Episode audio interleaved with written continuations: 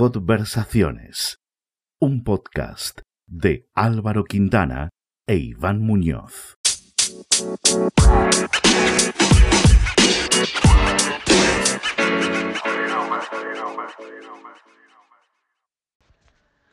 Hoy nos colamos en casa de Héctor Gozalvo. Tiene 40 años y es licenciado en Filosofía y Teología y en Comunicación Audiovisual. Es vicario en San Francisco de Asís, en Castellón, y párroco en las iglesias de Villahermosa del Río y Castillo de Villamalefa. Hola Héctor, ¿qué tal? Pues no tan bien como vosotros, pero no me quejo. bueno, tampoco se te ve mal, ¿eh? no, ¿verdad? Se me ve rellenito. es, el, es, el, confinamiento. el confinamiento. Eh, bueno, nosotros sí que nos conocemos desde hace tiempo. Álvaro no te conoce. No. no. sé si te acuerdas de la última vez que tú y yo nos vimos. Pues la verdad que no me acuerdo porque hace bastante tiempo ya. Pero mucho tiempo, ¿eh? Sí, sí, sí. Porque luego las veces que he ido a Madrid he tenido la delicadeza de avisarte cuando me marchaba, no cuando llegaba. sí, o generalmente cuando ya estabas a punto de, de, o ya estabas aquí. Y bueno, has dicho que cuando vienes a Madrid, así que ahora mismo, ¿dónde estás? Pues ahora mismo estoy en, en, Castellón, estoy en la vivienda que tengo en la parroquia donde ejerzo entre semana mi ministerio y aquí en Castellón pues he, estado, he vivido el confinamiento y evidentemente la, la cuarentena. Yo quisiera preguntarte, Héctor, eh, no sé si has podido oficiar o, o no has podido. En cualquier caso, ¿has vivido un confinamiento con toda su plenitud?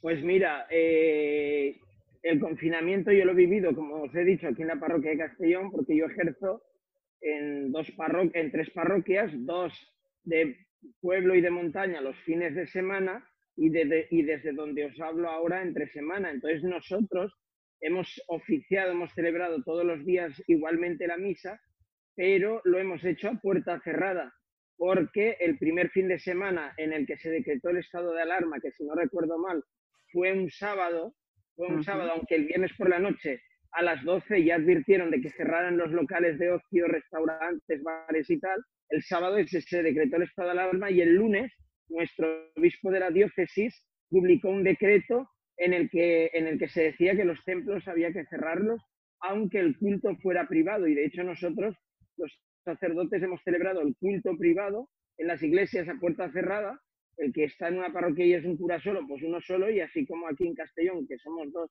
dos, pero nos hemos conectado a través de los canales, pues bien de YouTube o bien a través de videollamadas con nuestros fieles que han seguido desde sus casas las misas.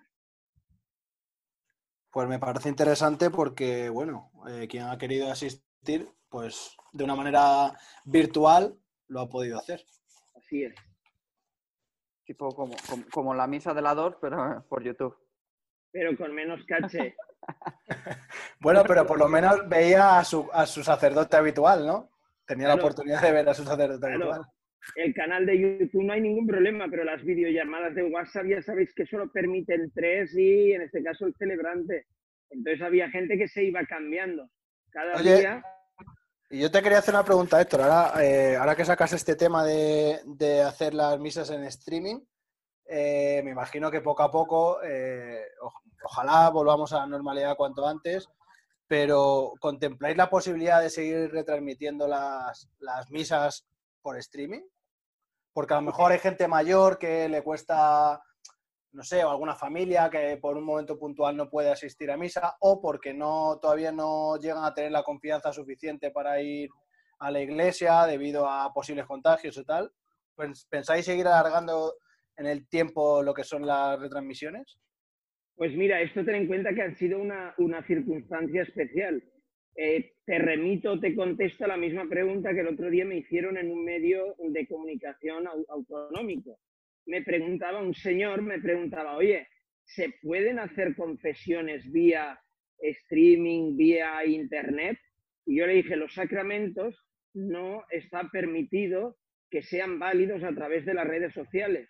Tú a través de la red social puedes seguir una misa, pero no puedes comulgar. Si es verdad que ahora ha habido una dispensa del obispo, puesto que se cerraron las iglesias, en que la gente se puede unir al sacramento a través de lo que nosotros llamamos comunión espiritual, que es una oración interior en la que tú deseas comulgar, o sea, recibir la sagrada forma, pero no puedes por la situación en que te encuentras.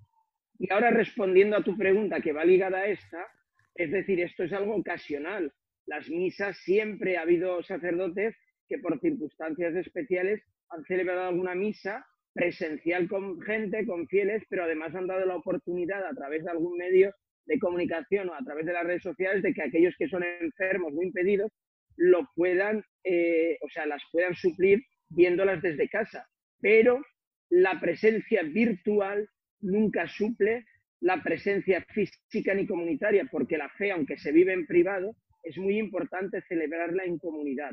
Por tanto, lo mismo que le preguntaban al otro día al obispo, dicho de otra manera, ¿cree usted que por culpa de esto ahora bajarán las celebraciones o la práctica religiosa, que la gente se haya acostumbrado a estar en casa? Y el obispo respondió, no, es más, me están insistiendo en que las iglesias ya deberían de estar abiertas y no lo están. Pues yo te contesto lo mismo. Esto no significa que a partir de ahora las misas se vayan a hacer como se ha hecho ahora. Esto ha sido una circunstancia que nos ha obligado a adaptarnos al momento. Que luego a lo mejor se utilizarán más de una ocasión, pues posiblemente sí. Igual que si a uno que ahora trabaja desde casa le preguntaran el teletrabajo, hará que desaparezca el trabajo presencial y físico. No, no hará que desaparezca, pero posiblemente habrá circunstancias y momentos en que ahora se utilizará mucho el trabajo virtual, pero desde luego, en cuanto se pueda, pues que a lo mejor una persona elija un día a la semana y haga el trabajo virtual desde casa, que antes no se hacía, vale, pero totalmente no puede desaparecer el trabajo físico y presencial. No, está claro, claro. Si me enrollo mucho lo decís. No, no, no te preocupes. Y, entonces, ¿cómo va a funcionar? ¿Vais a reducir aforo cuando eso depende del gobierno, del obispo? Sí, dentro, eso depende, es decir, el que, el que ordena, para, o sea, el que ordena, la máxima autoridad eclesiástica en una diócesis es el obispo. El obispo está mandado por la Conferencia Episcopal Española, que es la reunión de todos los obispos de las 70 diócesis de España.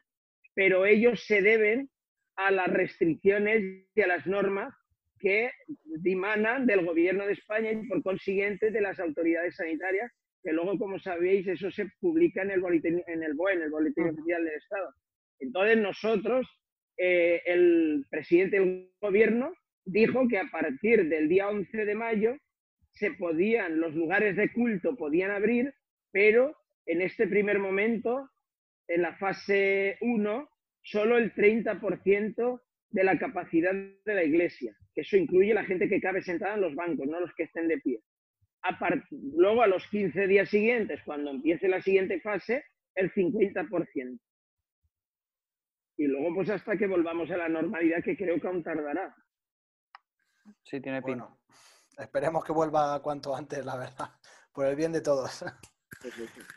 Héctor, volviendo un poco a, unas preguntas de carácter un poco más personal, eh, nos cuentas que estás pasando el confinamiento en Castellón. Eh, ¿Qué ves desde, desde tu ventana de la habitación o de la casa, el lugar donde estás? Pues a veces, aunque me levante pronto, si, no, si es en el caso de la habitación, pues levanto la ventana enseguida, a las siete y cuarto, siete y media cuando me levanto pero si es, por ejemplo, la del comedor, a veces tardo en levantarla porque prefiero, ver, prefiero no ver lo que se ve desde la ventana, que son solo edificios, persianas sucias y, bueno, pues eso, y gente que está saliendo a los balcones a fumar. Entonces te digo porque no es lo mismo vivir el confinamiento en la ciudad, donde yo ahora estoy, es, una, es un barrio de ciudad y, y es una zona a la parroquia a la que pertenezco que hay habitantes, 20.000 habitantes.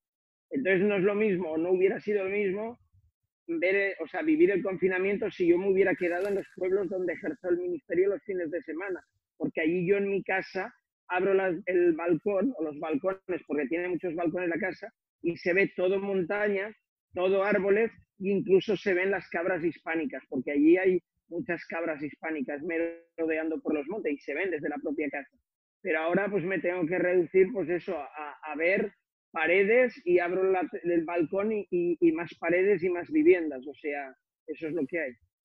No has podido elegir, ¿no? No, bueno, poder podría haber elegido, pero por el, o sea, por el tema de llevar la cuestión de coordinar lo de prensa del obispo y porque en esta zona donde yo estoy, pues ahora teníamos claro que con todo esto iba a haber muchos funerales, pues yo no podía dejar a mi compañero solo ante esta situación. Entonces, por esa razón y por el tema de poder estar más comunicado con las redes sociales, porque ahí arriba no tengo internet, únicamente el del móvil, porque como solo estoy dos, los fines de semana no me he puesto internet. Entonces decidí quedarme en Castellón. ¿Y tienes alguna nueva rutina desde que con esto del confinamiento? Bueno, yo básicamente os puedo decir que de hecho, eh, de hecho la colaboración que hice ayer, no sé si fue ayer o anteayer, para la televisión de aquí local en la que colaboro todos los días, pues va con respecto al tema que os voy a mencionar. Es decir, para mí la novedad del confinamiento ha sido especialmente el tener más tiempo para dedicarlo a las personas y para dedicarlo a la lectura. Esto me ha permitido poder leer cosas y libros que tenía pendientes y sobre todo me ha podido eh, permitir dedicar tiempo a gente con la que hacía tiempo que no hablaba, con la que hacía tiempo con la que no podía conversar y ponerme al día, etcétera. Entonces, esto ha permitido que incluso con personas que hacía un año que no me comunicaba, pues he podido hablar más con ellas. De hecho, a veces incluso videollamadas que duran tres horas, y no es broma, o sea, tres horas. Mira qué raro que, alguien pueda hablar contigo tres horas seguidas. Pues mira, fíjate, eso también me, extraña. Eso ah. también me extraña a mí, pero bueno.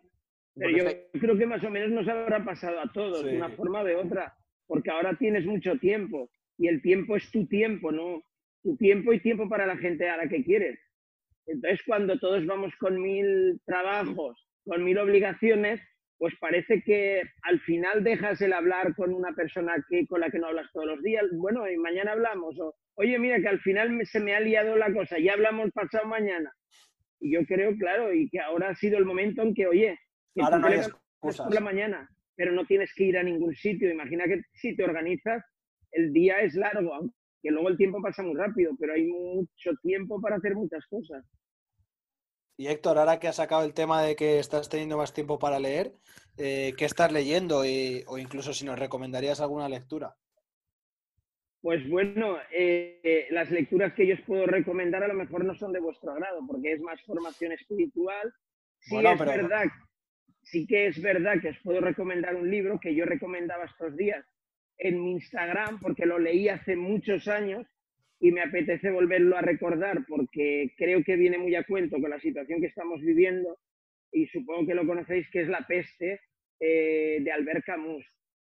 Entonces es un libro que habla pues, de un lugar donde comienza una peste y donde sus ciudadanos acostumbrados al bienestar y a una rutina y a una vida, pues se enfrentan a una situación que les sobrepasa, ¿no? Y que les hace cambiar y valorar lo que es importante en la vida, que son, no son las cosas sino las personas. Entonces, eh, yo no lo he empezado aún a releer, pero vamos, que entre mañana o pasado lo voy a empezar otra vez. Decía Álvaro que viene bien ahora, justo para el mismo tema, eh, leer la peste con lo que está pasando. Claro. Pues sí, bueno, sobre todo para también un poco entender la situación y ver que, en ese libro eh, ver reflejadas, reflejados aspectos y asuntos que ahora los estás viviendo pero ya os recuerdo que hace mucho tiempo, hace muchos años, porque lo leí en el instituto y ya, y, vamos, que hace mucho y no me acuerdo básicamente, me acuerdo de la idea principal, pero, pero por eso que es una asignatura estos días volverlo a empezar. Y Héctor, eh, estamos viendo por la imagen que tienes ahí un cuadro detrás, ¿no? Eh, me imagino, bueno, todos tenemos en nuestras casas pues alguna fotografía, algún cuadro, alguna pintura algo que, nos hace reflexionar cuando lo miramos. en tu caso, sí, vemos que también tienes una, una, cornamenta de, ¿no? de una especie de cabra o algo así que es gigante. La cornamenta no es mía. no, no, es no sé qué es, la verdad. Un muflón. Es de una, cabra hispánica, precisamente lo que os decía. Estos animales están allí, en las montañas de Villahermosa del Río, donde os he dicho que estoy yo los fines de semana. Y eso es de un macho, de un gran, o sea, de un, de un macho de cabra muy grande. Entonces, ¿cuál sería, cuál sería la imagen o el cuadro eh, que, te gusta, que te gusta mirar en tus paredes? Pues bueno, hay varios, ¿no? Pero hay uno que me, me encanta, que no lo veis porque está justo enfrente de mí, que es una talla de, madera que recuerda al campanario que hay en mi pueblo, de donde yo soy originario. Y es un detalle muy bonito porque lo, esculpió un, eh, un amigo de, de, Figueroles, de mi pueblo, donde yo soy originario. Y lo curioso es que es, una, es un cuadro todo de madera y dentro de, o sea, está representado la torre campanario de mi pueblo y el reloj que hay en este caso es un reloj de verdad, o sea, es todo un cuadro, todo en un bloque, pero el reloj es un reloj de verdad, como si fuera un reloj de pulsera, de mano, y el señor lo, lo, puso allí como si fuera el reloj que hay en el mismo campanario, y entonces va, va en verdad. ¿Y tienes algún objeto del que no te puedas desprender, que siempre te acompañe a todos los sitios? Bueno, pues tengo uno, mira, ahora mismo no tengo la mesa porque después lo voy a utilizar. Y evidentemente, claro, es un objeto religioso. Un rosario, ¿no? Un rosario. Un rosario. Este le tengo mucho cariño porque me ha acompañado siempre en momentos bonitos, pero también en duras pruebas y en momentos difíciles, cuando lo he pasado yo mal o alguien de mi familia. Cuando me voy de viaje lo llevo siempre a todas partes donde voy. Y, y bueno, es algún, eh, o sea, es un objeto que para mí, aparte de lo que religiosamente significa para mí, pues sentimentalmente eh, tiene mucho valor, sentimentalmente. Y Héctor, una pregunta. Em, ahora que estamos pasando tanto tiempo en casa, encerrados, pues hemos visto que muchos estamos cogiendo unos kilitos, vamos constantemente a la nevera, a la cocina. Eh, no sé si en tu caso pasa lo mismo y en caso de que sea así, ¿qué es lo que no puede faltar en tu, en tu cocina? Bueno, pues yo te diré que para mí ha sido al revés, porque yo los 15 días del confinamiento eh, se me tapó la boca directamente y entre unas cosas y otras y tal, eh, perdí también 4 eh, kilos, un poco más de 4 kilos, no llego a los 5, perdí 4 kilos y ahora yo creo que, bueno, no sé si los he recuperado, pero estaré, estoy en ello, creo, y, bueno, lo que nunca puede faltar en, en, mi cocina, pues si te refieres a nivel gastronómico, son los ingredientes para hacer un buen hervido, porque a mí el hervido me encanta, o sea, me encanta. Por tanto, siempre tengo ahí, eh, siempre tengo la despensa eh, para poder hacer un hervido. Zanahoria, eh, pues eso, la verdura necesaria, cebolla, algo de patata. Y luego nunca falta en mi nevera una pastilla de chocolate. Eso nunca puede faltar en mi nevera, una pastilla de chocolate. Que no es para la dieta, pero está ahí. pero chocolate puro o con leche. Eh, la pastilla tiene que ser necesariamente de Milka. Ah. necesariamente. Nada de tonterías, tiene que ser Milka. a lo bueno. ¿Y cuál va a ser al primer sitio, restaurante al que puedas, al que vayas? Cuando podamos salir con total libertad. Si es un restaurante, que puede ser un bar, puede ser una quedada con amigos. Bueno, pues el primer restaurante, que en principio creo que está claro, va a ser mi casa, porque ya hemos programado para el día 21 de mayo, si la autoridad lo permite y las circunstancias también, y no nos hemos muerto ninguno, pues vamos a hacer, claro, vamos a hacer una que no. mi casa en plan íntimo de cuatro o cinco amigos, y yo el más mayor, los demás un poco más jóvenes que yo, y entonces, bueno, hemos quedado que eh, un par de nosotros compraremos en plan para celebrar un poco algo en el mercado central de aquí, algo en plan pescado, cosas así más, y entonces hemos dicho que lo haremos en mi casa. Y luego la segunda quedada será también un poco para celebrar, si es que podemos celebrarlo muy pronto, pues iremos aquí a un lugar muy conocido que se llama el Mesón Navarro, eh, haciendo publicidad, espero que me paguen la publicidad aquí en las redes. Eh, es un sitio muy conocido de Castellón y ellos tienen mm, especialidad en carne a la brasa, es todo a la brasa y carne muy buena. Entonces la intención es ir ahí. Repito, se llama el Mesón Navarro. Pues, pues te diré que he estado, he estado comiendo en ese sitio, fíjate. No yo no, digas. porque a Castellón no he ido. Sí, porque, bueno, yo trabajo, eh, me dedico al mundo de las bellas artes y eh, me salió un trabajo en Castellón montando una escultura que probablemente la hayas visto. Es una ¿No cabeza. será de. Ripollet? No, no, no, no, no, no. Es de Manolo Valdés, también un, un valenciano. ¿Y qué escultura es en Castellón? Pues está frente a un instituto, en una avenida. Te diré, es una cabeza eh, de color azul, como con unas mariposas así muy grandes a los lados. ¡Qué horror! Ya sé cuál es, eso es horroroso. Bueno, pues bueno, para, para todos los gustos, la verdad, me imagino. Bueno, me voy a saltar un poco la, la- ¿cómo se dice? El respeto, pero yo no sé si es una cabeza o un culo, Álvaro. Yo no, yo no la he hecho, ¿eh? Yo no la he hecho. Tú la has, la puesto, ¿no? La has, eh, un poco el tema de, de ponerla, ¿no? De, Claro. Y, y nada, justo estuvimos comiendo en el Mesón Navarro. Y la Bien. verdad que tienes, tienen. Bueno, creo que hay dos, ¿no? No hay dos. en- Dos no hay tres en Castellón, tres mesones Navarro. Son el mismo dueño, pero en cada uno hay un, claro, hay un responsable, pero sí, hay tres. Pues sí que es cierto que se come una carne a la brasa. Tremenda, muy buena. Vaya, vaya cuña le habéis hecho entre los dos. Pues yo tendré que ir a probarla entonces. Esto lo- porque no has venido a Castellón porque no has querido, ¿eh? que yo ya no hace falta que te invite, que ya lo sabes. Ya lo Hiciste sé. Un intento, hiciste un intento una vez, pero no, no quedó en nada. Pero no pude, que el, el- Ya, fue ya. por trabajo y luego la vez que fui a Villarreal. Pero ahí fui y volví en, un, en el día. ¿A Villarreal? Sí, te lo di cuando jugó el Villarreal contra el Sevilla. la vale, sí, eso me lo dijiste, ahora que dices me lo dijiste. Pero eso era do- dos o tres años de eso ya. También. Pues puede ser. Y Y- Héctor, sí, ¿cuándo fue la última vez que saliste de, de tu casa? ¿Y para qué? ¿Cuándo fue la última vez que salí de mi casa? Pues esta mañana. ¿Y, Al y paseo. qué tal, qué tal la... ¿Cómo percibes a la gente? ¿Cómo percibes la, la sensación general que hay de la sociedad o en la Pues, calle?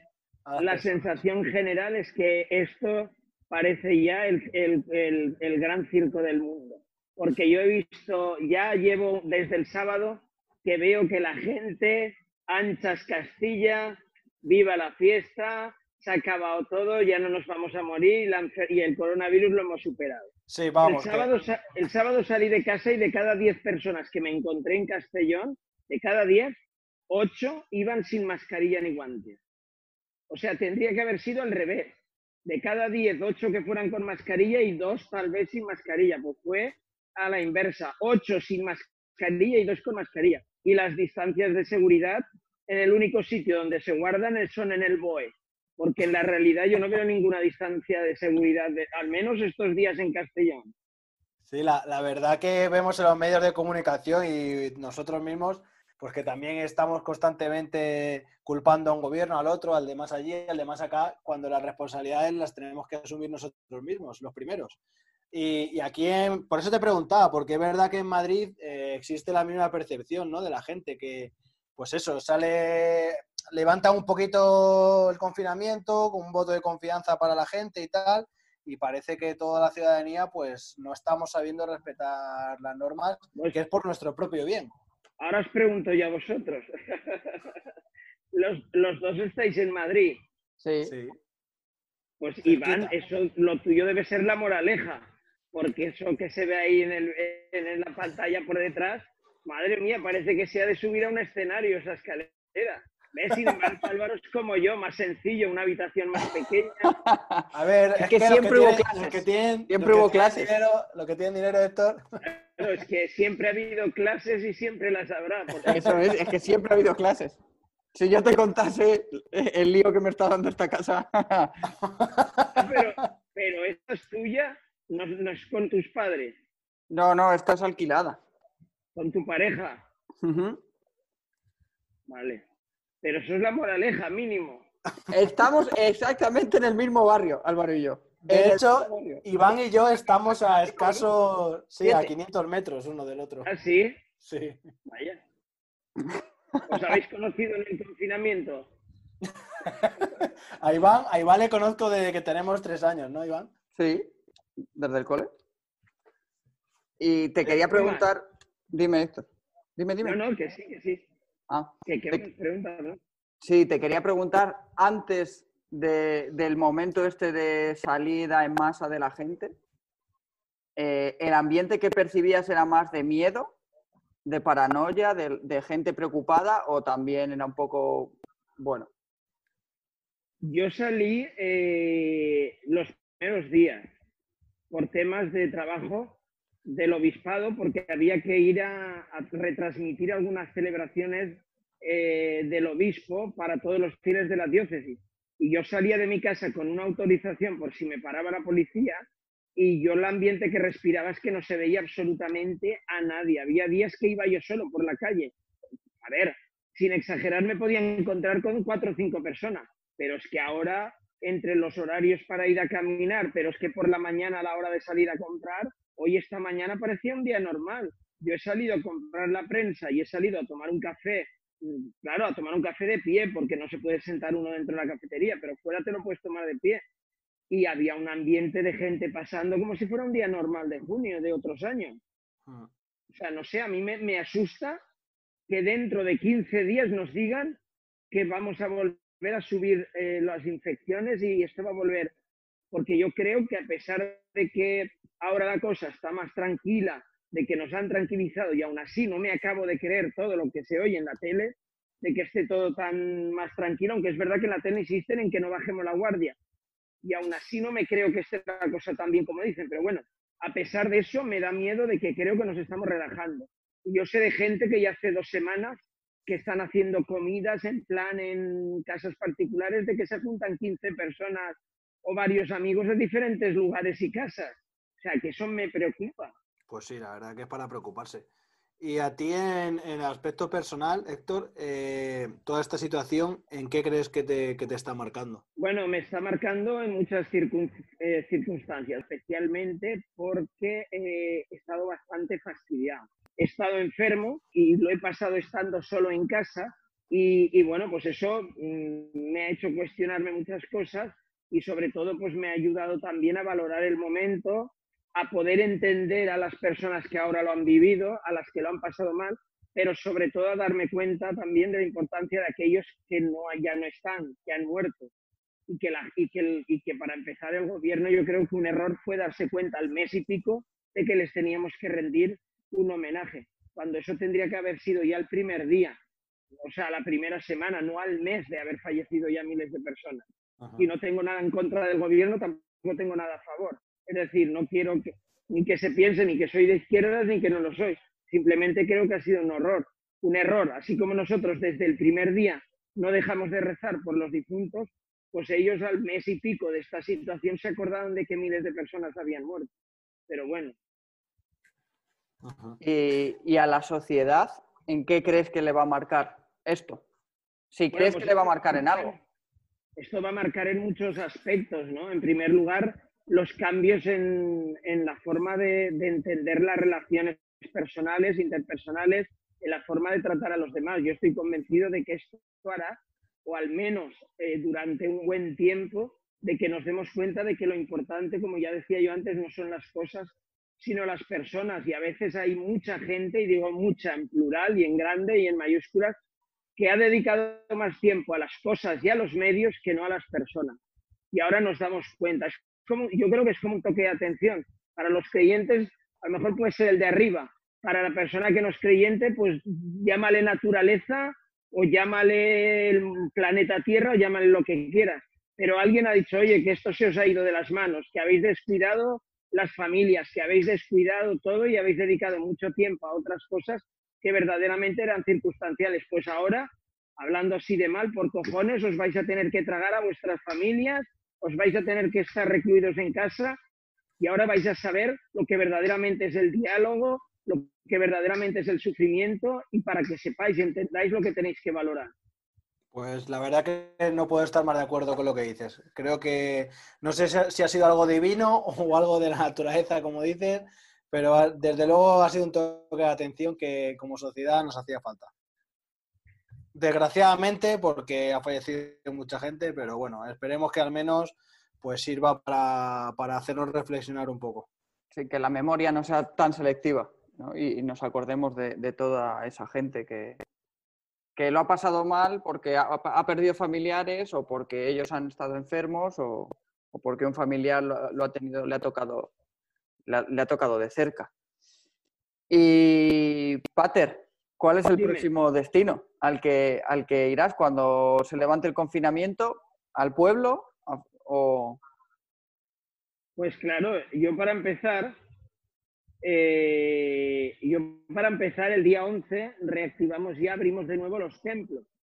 Entonces yo a partir del día 11, eh, que es lunes, ya empezaré la actividad, el mínimo de actividad que será aquí en la parroquia de Castellón, y ya empezaremos con las misas, la de la mañana y la de la tarde, y ya más las otras actividades. Es verdad que no habrá reuniones, no habrá catequesis, porque todo eso está en stand-by, pero sí seguimos con el acompañamiento espiritual, por ejemplo, de personas, vamos a dar la comunión a las casas y sobre todo seguimos celebrando funerales. Bueno, bien dicho sería seguimos celebrando responsos, porque hasta el día de hoy, eh, eh, al cabo de unos días de comenzar el estado de alarma, pues eh, cerramos los templos y por consiguiente también se nos dijo que no podíamos, debido a la situación tan grave, no se podían celebrar ni funerales ni en las iglesias ni en los sanatorios. Se reducía solo, se reducía solo a un responso, a una breve oración en el campo santo, en el cementerio, a la que solo podían asistir tres personas de la familia, solo tres, el sacerdote y dos miembros de la funeraria, o sea, en total seis personas. A partir del día 11 yo entiendo que si ya se permite el 30% de aforo en las iglesias, pues también se nos permitirá hacer funerales. Con lo cual, pues entre semana, ya bajo mínimos, pero ya siguiendo con todas las labores en la parroquia de Castellón, y yo los fines de semana, pues ya empezaré a subir a los dos pueblos como hacía antes del confinamiento.